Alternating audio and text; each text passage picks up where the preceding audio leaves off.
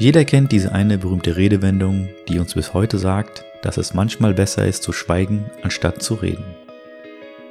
In unserer Desi-Kultur ist es leider so, dass grundsätzlich gerne geschwiegen wird, anstatt die Probleme direkt anzusprechen. Die Gründe sind vielfältig. Mal hat man Angst vor den Menschen, die die eigene Familie und sich selbst in ein schlechtes Licht rücken könnten. Mal liegt es daran, dass man schlicht und einfach die Familie beschützen möchte, um von der Gesellschaft nicht bloßgestellt zu werden. Es scheint schier unmöglich zu sein, alle Aspekte und Sichtweisen zu analysieren oder zu verstehen. Wir wagen aber einen kleinen Schritt. Mein Name ist Roman und ich begrüße euch zu einer neuen Ausgabe des Desi Talks. Schweigen, das schmutzige Gold.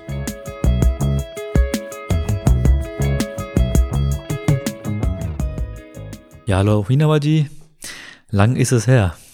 Ja, das stimmt. Wie geht es dir? Wir haben uns echt, wie lange nicht mehr jetzt gesehen, besser gesagt, bezüglich. Gesehen ähm, haben wir uns, ich glaube, äh, vor einer Woche an Meyers Geburtstag. Ja, gut, beim Geburtstag, aber ich meine jetzt, äh, wenn wir mal Bezug nehmen auf den Podcast. Ja, genau, das ist schon jetzt lange her. Lange her gewesen. Ja, wie ist dir ergangen? Ach, mir ist gut ergangen. Äh, ich habe das Ganze ja äh, aus der Zuhörersicht beobachtet und ähm, ja, und fand das sehr spannend. Ja, also für mich war das ja, ich habe es damals, glaube ich, erwähnt, war für mich ziemlich neu, diese Interviewschiene. Genau. Habe mich da sehr, sehr schwer getan und wollte ja schon die ganze Zeit mit dir eigentlich Podcasts aufnehmen wieder, aber es kamen dann immer wieder neue Themen, neue Leute, die ich dann kennengelernt habe. Das ist gut so, weil du siehst ja an den Zuhörerzahlen auch, dass es echt gestiegen ist, weil ähm, es super interessant ist, wenn Leute ihre eigene Geschichte erzählen.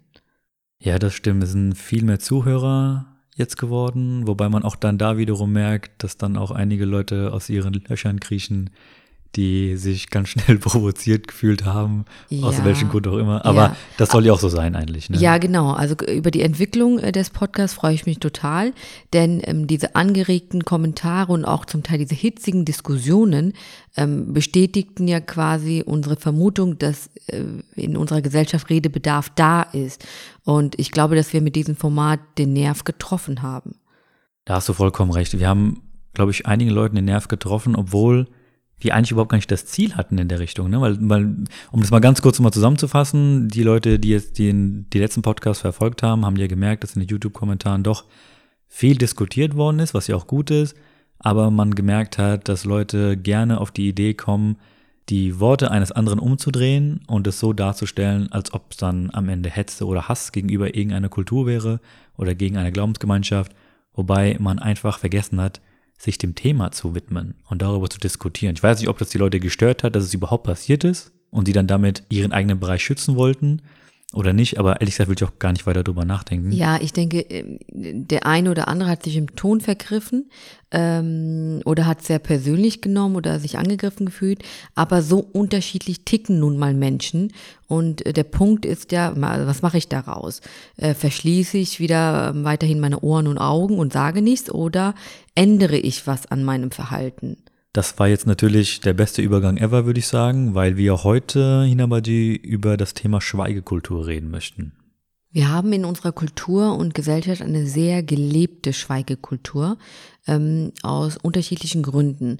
Der eine Grund wäre, dass wir ein extremes Schamgefühl haben, ein sehr ausgeprägtes, ähm, sei es im Umgang miteinander oder auch äh, die Gesprächsthemen im Allgemeinen.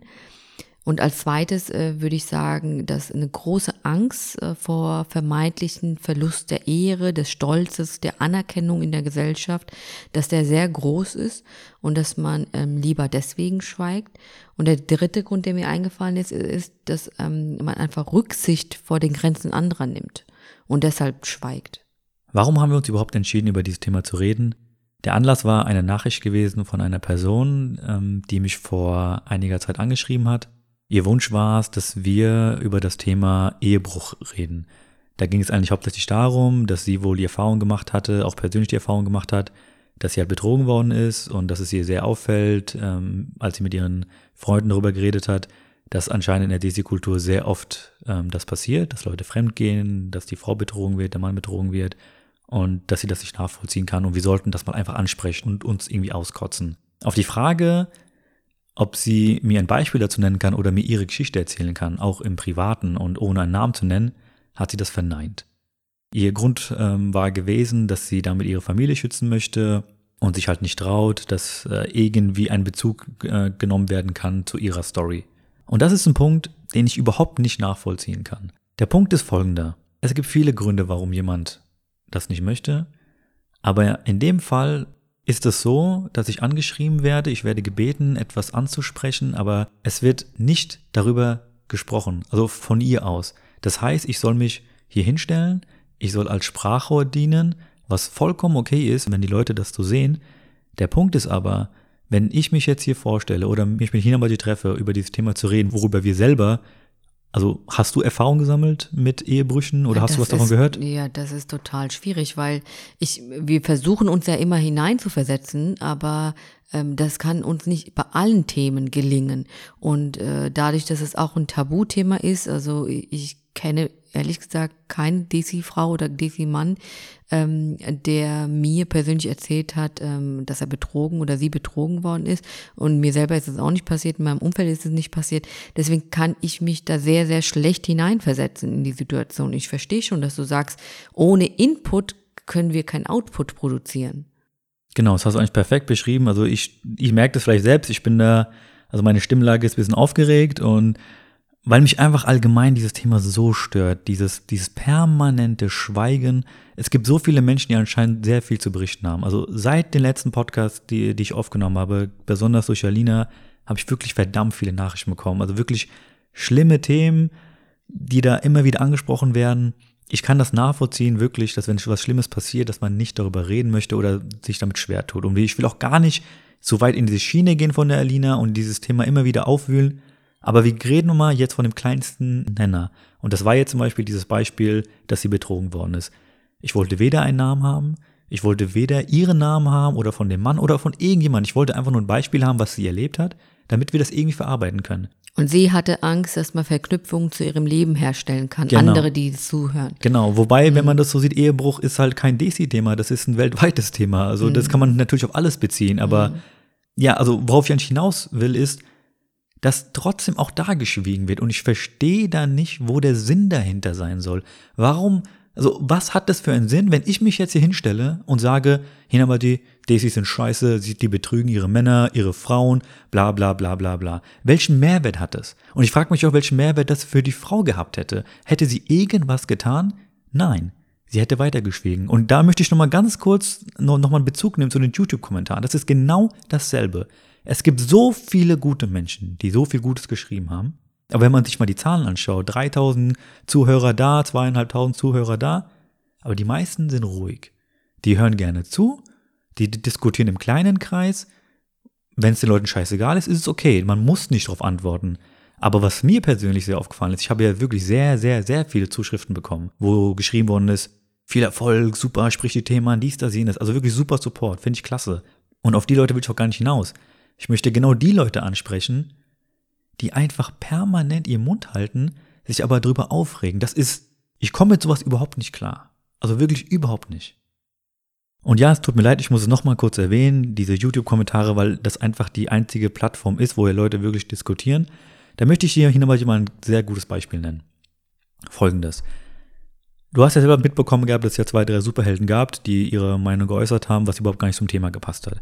Aber diesen Menschen möchte ich trotzdem etwas Gutes zusprechen, weil die haben es zum Beispiel geschafft, einen, also dieselbe Person hat einen Fake-Account angelegt, hat sich sozusagen eine zweite Stimme aufgebaut und hat, ja, hat dummerweise seinen selben Spruch genommen, also wirklich den, denselben Satz reinkopiert in einem anderen Video von mir und gepostet.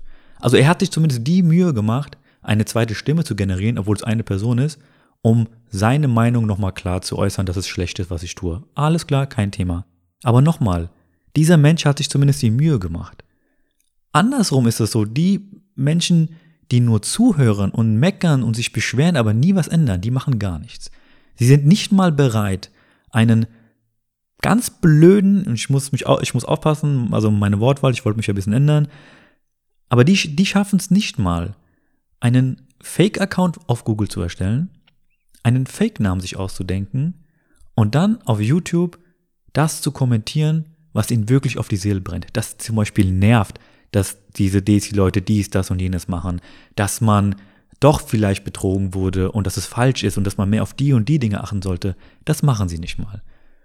Und das ist etwas, wo es einfach bei mir im Kopf aufhört, weil ich das einfach, ich, ich kann mich nur wiederholen, ich kann es einfach nicht nachvollziehen. Weil gefühlt ist es so, dass die wenigen Schlechten, die es gibt, denen wird Gehör geschenkt. Man hat anscheinend Angst, dass man von den Leuten angesprochen wird. Und die ganzen guten Leute, natürlich, von denen es auch gibt, die hört man aber leider viel zu wenig. Und ich weiß nicht, woran das liegt. Ob die Leute Angst haben, irgendwie am Ende von Person XY angesprochen zu werden, warum man diesen Kommentar gemacht hat oder sowas. Wie gesagt, man hätte da die Option, auch einfach so einen dummen, gefakten Account zu erstellen, aber nicht mal das wird gemacht. Also die eigene Meinung wird selbst unterdrückt, aber man ärgert sich darüber. Und das will nicht in meinem Kopf. Das, das findet keinen Einklang. Ich glaube, da gibt es ganz viele unterschiedliche Gründe, was da in deinem Kopf nicht vorgeht, äh, zu verstehen ist. Ähm, es ist natürlich leicht, von der Außenperspektive betrachtet, darüber zu urteilen und unser völliges Unverständnis ähm, zu äußern. Aber man muss eigentlich hinterfragen, warum ist es so?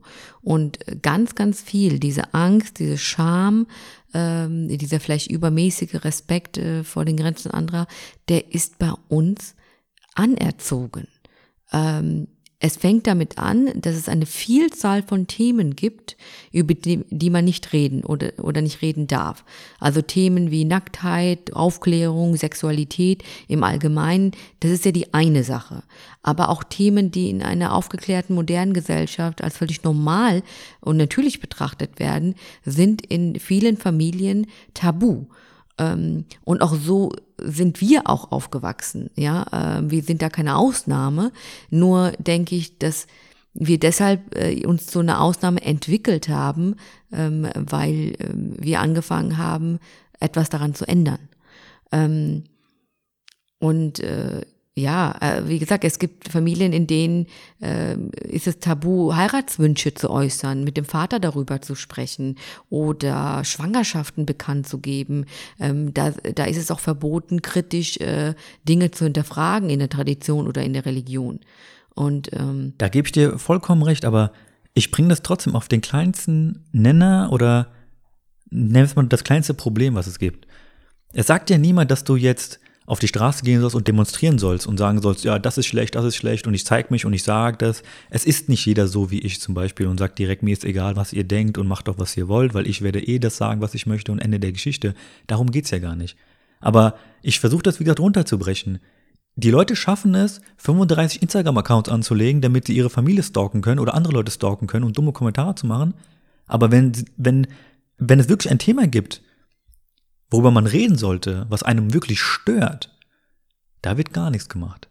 Und wo ist jetzt da der Unterschied zwischen dem gefakten Instagram-Account oder irgendeinen anderen Account, den man erstellt, um dann seine Meinung zu äußern? Sei es positiv oder negativ. Wenn dir doch etwas in der Seele brennt, wenn dich etwas so nervt und du eine fremde, fremde Person anschreibst, ich sage jetzt mal meinen Fall, und sagst, hier bitte, Reman, bring mal dieses Thema Ehebruch auf. Ich, ich finde das scheiße, ich finde es nicht gut. Verstehe ich vollkommen. Ihr, sie hat es erlebt, ihr geht es wahrscheinlich schlecht und sie möchte einfach ausgesprochen haben. Hat sie vollkommen recht, das ist kein gutes Ding. Aber da muss ich sie trotzdem ankreiden und muss da einfach erwähnen, wenn es sie so sehr stört und ich das angesprochen hätte oder würde, was würde sich da ändern? Weil am Ende weiß ich ganz genau, so wie sie sich verkauft hat, dass ich von ihr nie wieder was hören werde oder würde und ich würde sie auch niemals in den YouTube-Kommentaren zum Beispiel finden, wo sie dann sagen würde, ja, es ist so, ich habe Erfahrung gesammelt und der Name wäre aber XYZ. Den ersten Schritt hat sie ja schon gemacht. Sie hat dich angeschrieben und hat, hat dich kontaktiert. Das ist ja schon mal der erste Schritt. Ja, das ist vollkommen ähm, richtig, das ist der erste Schritt. Genau. Ja, ich muss jetzt äh, doch auf Alina zu sprechen kommen, ähm, denn ihre Entwicklung finde ich ja das Interessanteste und Beeindruckendste an ihr. Ähm, ich kenne sie wirklich nicht persönlich, ich hab, weiß gar nichts von ihr privat, aber ich schätze sie ähm, folgendermaßen ein. Also es ist wirklich nur meine Vermutung, ähm, dass sie ein junges, vermutlich instabiles Mädchen war, als sie geheiratet hat, etwas naiv sicherlich. Ähm, sich schnell vielleicht auch beeindrucken lassen hat von einem Mann, der Interesse an ihr gezeigt hat. Äh, ich glaube, dass sie ihre schulischen beruflichen Ziele etwas vernachlässigt hat. Ähm, aber schlussendlich hat sie sich zu einer Frau entwickelt, die selbstständig wurde, die ein Vorbild für ihre Tochter ist, ähm, die selbstbewusst genug war, ihre Geschichte öffentlich zu machen, in der Hoffnung, dass andere nicht ihre Fehler wiederholen. Und, ähm, und dass sie nur bedingt Angst davor hatte, ähm, dass man sie aufgrund ihrer Vorgeschichte erkennt. Und da jetzt meine Frage, wie kam denn da der Kontakt zu ihr und wie kam diese, ähm, ja, wie kam dieser Prozess? Also die Vorgeschichte ist halt folgende gewesen. Eigentlich hatte mich eine andere Frau kontaktiert gehabt, die auch gerne über das Thema Gewalt reden wollte, weil sie auch häusliche Gewalt erlebt hatte. Und auch da wieder auf die Frage, ob sie darüber reden möchte, kam halt direkt ein Nein. Sie hat sich nur gewünscht gehabt, über dieses Thema zu reden. Ich habe mich dann einfach auf die Suche begeben, weil mich das Thema auch selber interessiert hat und bin dann über verschiedene Ecken und Kanten irgendwie dann zu ihr gelangt. Ich will da jetzt auch nicht weiter drauf eingehen, aber auf jeden Fall kam dann der Kontakt zustande und wir haben uns lange unterhalten und Schritt für Schritt konnte sie, sie sich dann öffnen. Und so ist dann das Gespräch zustande gekommen. Im Endeffekt, es hat auch sehr lange gedauert. Und ähm, wir hatten schon vorab Gespräche gehabt, aber zum Beispiel, dass sie vergewaltigt worden ist, hatte sie in keinem Gespräch erwähnt. Das kam erst, als ich vor ihr saß und wir den Podcast aufgenommen haben. Ähm, ich weiß nicht, was da in ihr passiert ist, dass sie das dann gesagt hat. Vielleicht hat sie sich so weit wohl gefühlt und hat sich bereit gefühlt, das einfach zu äußern und das zu sagen. Da kann ich jetzt leider keine hundertprozentige Antwort darauf geben. Aber ich glaube, hier müssen wir aber trotzdem eine Sache ganz klar unterscheiden. Dieses Thema Schweigekultur, was wir gerade ansprechen. Hier geht es nicht darum, dass wir irgendwas kritisieren, wenn jemand häusliche Gewalt erlebt oder irgendwie Angst vor seinem Mann oder seiner Frau hat und dann anfängt zu schweigen. Das ist wieder ein ganz anderes Level, auf dem wir uns befinden würden. Und ich weiß nicht, wie du das siehst, bei dir. Ich würde dafür lieber einen eigenen Podcast machen, weil da, glaube ich, doch sehr, sehr viele andere Faktoren eine Rolle spielen. Und ich nicht in die Verlegenheit kommen möchte, dass Leute denken, ja, er hat jetzt Alina voll gelobt, dies, das, jenes, und jetzt fängst du mit Schweigekultur an und sagst, ja, ihr schweigt ja alle, ihr seid ja blöd. Nein, darum geht es überhaupt nicht. Was wir hier heute besprechen wollen oder diskutieren wollen, da geht es darum, dass wir uns in einem Level befinden, was wirklich ganz, ganz, ganz weit unten ist. Und ich komme mal wieder zurück zu dem Thema, weil sonst artet das wirklich sehr aus. Das Thema ist eigentlich, dass es so viele Themen gibt, wo wir selber Einfluss drauf haben, die Dinge zu ändern. Und das tun wir nicht, indem wir halt immer wieder die Familie vorschieben, andere Gründe finden, weil andere Menschen vielleicht über uns urteilen könnten und dann heißt es am Ende, ja, dann schweigen wir lieber.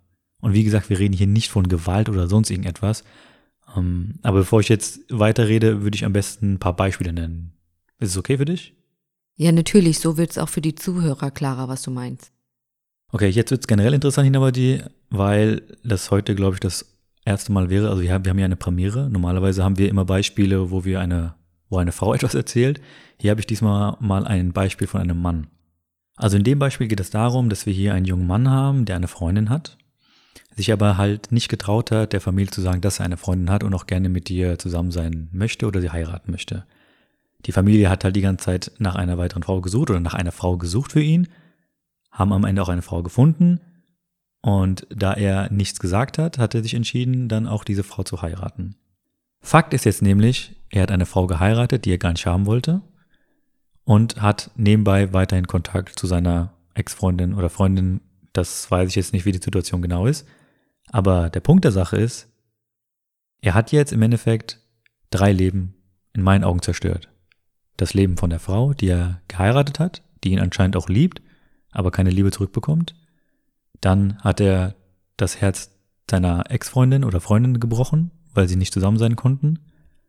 Und zu guter Letzt hat er es geschafft, sein eigenes Herz zu brechen, indem er, weil er geschwiegen hat und sich nicht getraut hat, mit der Familie drüber zu reden, ja, hat er sich entschieden gehabt zu sagen, okay, dann nehme ich halt das, was meine Familie mir vorschlägt und schau halt, was das Leben so mit einem macht. Man muss sich mal das vor Augen halten. Das sind drei junge Leben, die noch ihr ganzes Leben vor sich haben und gebrandmarkt sind fürs ganze Leben. Ich sehe Parallelen zu einem anderen Fall, ähm, der noch weitergeht. Und zwar, dass der Mann äh, mit seiner Freundin sogar ein Kind hatte und trotzdem sie nicht geheiratet hat äh, und dafür eine andere Frau, äh, mit der die Familie einverstanden war. Das heißt, äh, dieser Mann äh, war sogar Vater und hat das nicht geschafft, ähm, die Liebe seines Lebens sozusagen zu heiraten und äh, dem Vater auch wirklich ähm, gerecht zu werden, diese, dem Status des Vaters sozusagen, das er hat. Dann werfe ich jetzt die Frage in den Raum hin, aber die, warum sollte man das alles über sich ergehen lassen? Warum? Naja, ich glaube, dass jeder Mensch, der in einer zerrütteten und kaputten Ehe steckt, wie ja unsere Beispiele, ähm, Gefühle des Scheiterns, des Schams empfinden. So nach dem Motto, ich habe es nicht hinbekommen, dass meine Ehe funktioniert, andere schaffen das. Ich bin zwar tot unglücklich in der Ehe, habe aber auch gleichzeitig Angst, dass ich noch unglücklicher werde, wenn ich mich scheiden lasse. Ähm, und dadurch eventuell sogar noch mehr Menschen ins Unglück ziehe. Äh, eventuell spielen da Kinder eine Rolle. Ich kann meinen Kindern nicht den Vater ersetzen oder die Mutter. Kein anderer Mann oder eine andere Frau würde sie als eigene akzeptieren. Ähm, Freunde könnten sich zurückziehen, die eigenen Eltern, Geschwistern und Verwandten werden vielleicht traurig über meine Entscheidung oder enttäuscht, sogar wütend darüber. Und all diese Fragen und Gedanken macht sich jeder Mensch, egal aus welcher Kultur er stammt, wenn die Ehe kurz vor dem Scheitern steht. Bei uns Desis werden aber diese Gefühle doppelt und dreifach so intensiv empfunden und erlebt. Das hat vor allem einen Grund, dass unsere größte Stärke gleichzeitig auch unsere größte Schwäche ist, nämlich die Familie. Wir wachsen sehr familiär und behütet auf. Ähm, wir feiern viele Feste zusammen. Wir nehmen aktiv an dem Leben unserer Familie teil. Also nicht nur am Leben der Eltern und Geschwister, sondern auch der Onkel und Tanten, der Cousinen und Cousins, äh, den Großeltern. Wir treffen uns regelmäßig. Wir tauschen uns aus. Wir helfen und unterstützen einander. Wir streiten uns. Wir vertragen uns. Und vor allem nehmen wir auch Rücksicht auf die Gefühle anderer und respektieren die Eigenarten und Ansichten und Regeln, auch wenn wir nicht nicht die ähm, äh, dieselbe Meinung vertreten. Tut mir leid, Hinabati, dass ich dich da unterbrechen muss, aber ich muss da jetzt einhaken, da es brennt einfach in mir. Ich kann das alles, was du sagst, trotzdem nicht nachvollziehen. Ich, ich, ich kann das nicht verstehen, weil ich stelle jetzt ganz blöd die Frage, für wen lebe ich eigentlich dann? Wieso, ja. wieso ist das so, dass ich mich immer wieder, ich meine, ich verstehe das in der Hinsicht, dass man sagt, ja, die Familie, man muss schon ein bisschen aufpassen, man kann nicht immer sein Ding durchziehen, verstehe ich. Aber wenn jemand unglücklich ist, wie in dem Fall jetzt, und man sagt, aber die Familie und dies und die Mutter und die Tante und die reden darüber und man trifft sich immer wieder, dieses Schamgefühl, dies, das, jenes. Hallo, das ist ein Paar oder das ist ein Junge gewesen oder Mann oder Frau, egal jetzt, aber man ist in so einem jungen Alter und man schafft es nicht, diese Entscheidung für sich zu treffen. Man sagt, ich lebe lieber weiter in der Hölle, in der Scheiße und gehe halt mein Ding, weil ich im Endeffekt den anderen ganzen Stress aus dem Weg gehen kann. Ich lebe damit lieber anscheinend, unglücklich zu sein, unzufrieden zu sein, was im Endeffekt auch vielleicht dazu führen kann, dass die Ehe noch schlechter läuft und das vielleicht dazu führt, dass es gewalttätig wird. Ich, ich spinne jetzt mal ein bisschen den Gedanken, aber nehmen wir den mal wieder raus. Aber um das mal kurz zu machen, ich bin 25, 30 Jahre, bin unglücklich verheiratet und habe noch gefühlt 40 Jahre vor mir. Das will, auch das will ich in meinen Kopf. Ich, ich, ich kann das nicht verstehen und nicht akzeptieren, wie man so denken kann. Nicht nur, dass du dein eigenes Leben kaputt machst, du nimmst ja auch das andere Leben. Du machst ja das genauso kaputt. Und warum? Weil du das nicht ansprechen konntest? Weil du niemanden gefunden hast, mit dem du darüber reden kannst? Und weil du so viel Angst hast, dass die Familie etwas sagt? Wie, ich stelle die Frage nochmal in den Raum, für wen lebe ich dann? Für wen lebst du dann? Ab da kommt ja der Punkt, wo diese unglaubliche Stärke zur unheimlichen Schwäche wird. Denn ähm, wenn nur einer aus dieser Kette anfängt, weniger Rücksicht zu nehmen, seine Interessen durchzusetzen, seinen Stolz über das Glück anderer zu stellen, zu drohen oder zu schweigen, beziehungsweise mit Schweigen zu bestrafen, was ja Eltern sehr gerne tun, ähm, ab da folgen dann Konsequenzen. Also ich will dir erklären, ähm, was, welche Möglichkeiten dann diese Person hat.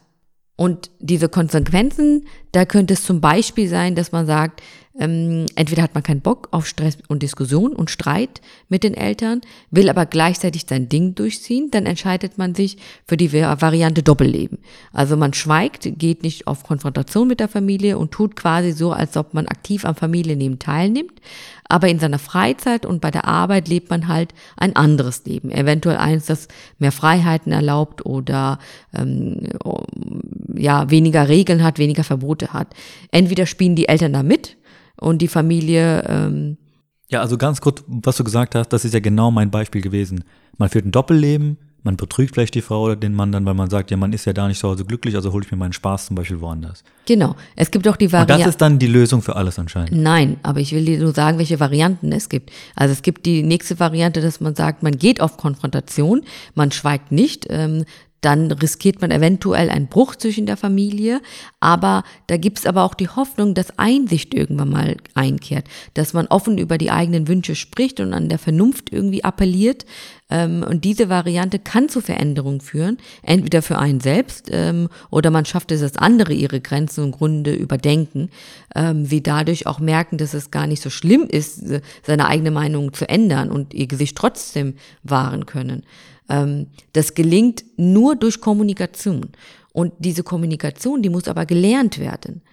Und äh, die dritte Variante ist die denkbar schlechteste. Und das sind halt nun mal, ähm, die, es ist nun mal die Variante, äh, die die Personen aus unserer Geschichte gewählt haben, nämlich das Schweigen, äh, Gehorsam leisten und Stillleiden. Wobei man sagen muss, dass das Wort Wahl in Anführungszeichen ähm, gestellt werden muss, denn man hat nur eine Wahl, wenn man weiß, dass man eine Wahl hat, dass es einem bewusst ist.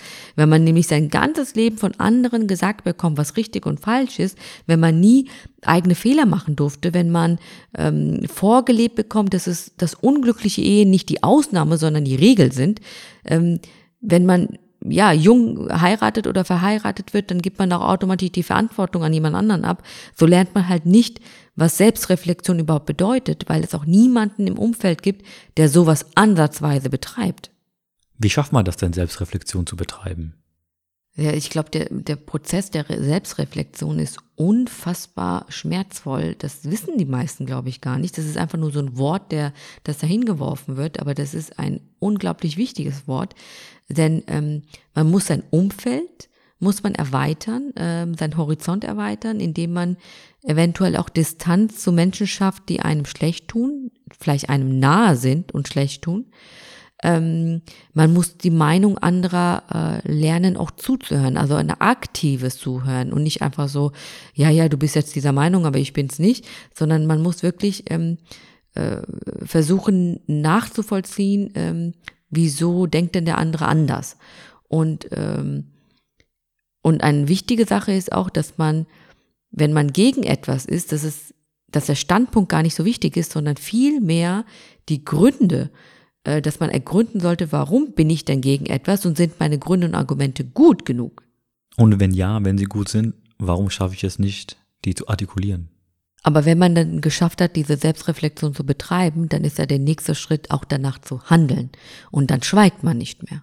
Also das, was ich jetzt eigentlich ehrlich gesagt über die letzten Wochen mitbekommen habe und gelesen habe und mich damit beschäftigt habe, ist, dass unterm Strich, da muss ich immer wieder an einen Song denken, wo es einfach nur grob auf Deutsch übersetzt heißt, dass es einfacher ist, im Schmerz zu leben, als loszulassen.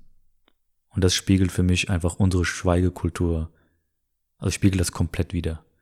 Dass die Leute einfach lieber sagen, okay, es ist so wie es ist, keine Selbstreflexion und lieber lebe ich halt mit dem schlechten Gefühl, mit dem Schmerz, als mich davon zu trennen. Weil die Angst, der Scham einfach zu groß ist. Okay, Hinabaji, wir haben jetzt sehr viel geredet. Ich würde aber jetzt gern den Podcast so langsam zum Ende kommen lassen, würde aber noch gerne zu guter Letzt etwas loswerden, Bezug nehmen zum Anfang unseres Podcasts. Also liebe Leute, versteht es bitte nicht falsch, was wir heute geredet haben. Also ihr habt immer die Möglichkeit, mit den Leuten zu reden. Gerne schreibt mir Leserbriefe. Wenn ihr Themen habt, die euch beschäftigen, schreibt uns das einfach. Darum geht's gar nicht. Es geht mir nur darum, zu sagen, dass ihr auch eine Stimme habt und dass ihr diese wahrnehmen könnt. Es macht halt keinen Sinn für mich, wenn ihr ein Thema habt, darüber aber nicht reden wollt und wir dann da sitzen und über etwas diskutieren, wovon wir selber vielleicht keine Ahnung haben, aber ihr eigentlich gutes Input hättet für uns, aber das nicht teilen möchtet. Aus diesem Grund nochmal bitte nicht falsch verstehen. Denkt einfach nur daran, ihr habt eine Stimme, nutzt sie. Das ist ganz, ganz wichtig. Und damit sollte auch eigentlich alles gesagt sein, außer Hinabaji, du hast noch was, was du loswerden möchtest?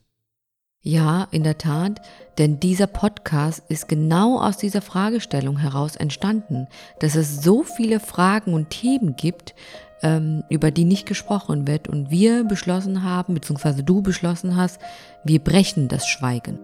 Und solange die Zeit, die Lust und die Laune anhält, ähm, können wir euch sagen, dass wir auch weiterhin diese Themen ansprechen werden, weil uns zu Schweigen zu bringen, das ist nicht so einfach. Aber jetzt wird es Zeit zu schweigen. ist schon ziemlich lang geworden. Ja, Hinabadi, vielen, vielen Dank für deine Zeit. Es ist wirklich so lange her, dass wir einen Podcast gemacht haben. Und es hat heute wirklich verdammt viel Spaß gemacht, mit dir zu diskutieren oder mit dir zu sprechen. Die letzten Male musste ich ja oder durfte ich ja nur Fragen stellen und jetzt hatten wir endlich mal ein Thema gehabt, wo wir uns noch ein bisschen die Köpfe einhauen konnten. ja, ja, das, bei den Interviews musst du dich ja zurückziehen und äh, durftest ja quasi nicht deine Meinung so frei äußern musst ja eher zuhören. Jetzt konntest du wieder Luft rauslassen. Oh ja, oh ja. Wie gesagt, ich bin verdammt froh, dass du da bist. Du bist immer noch die Stimme der Vernunft, die Leute, die die, äh, die, die Ruhe einbaut hier. Und ich bin halt derjenige, der polarisiert. Hast du schön gesagt. Aus diesem Grund bin ich froh, dass du da bist. Okay, dann würde ich jetzt abmoderieren und wünsche euch allen eigentlich nur noch einen schönen Abend, weil wir nehmen gerade hier um 22.26 Uhr gerade auf. In diesem Sinne sage ich jetzt äh, wie immer Rodafis und bye bye. bye.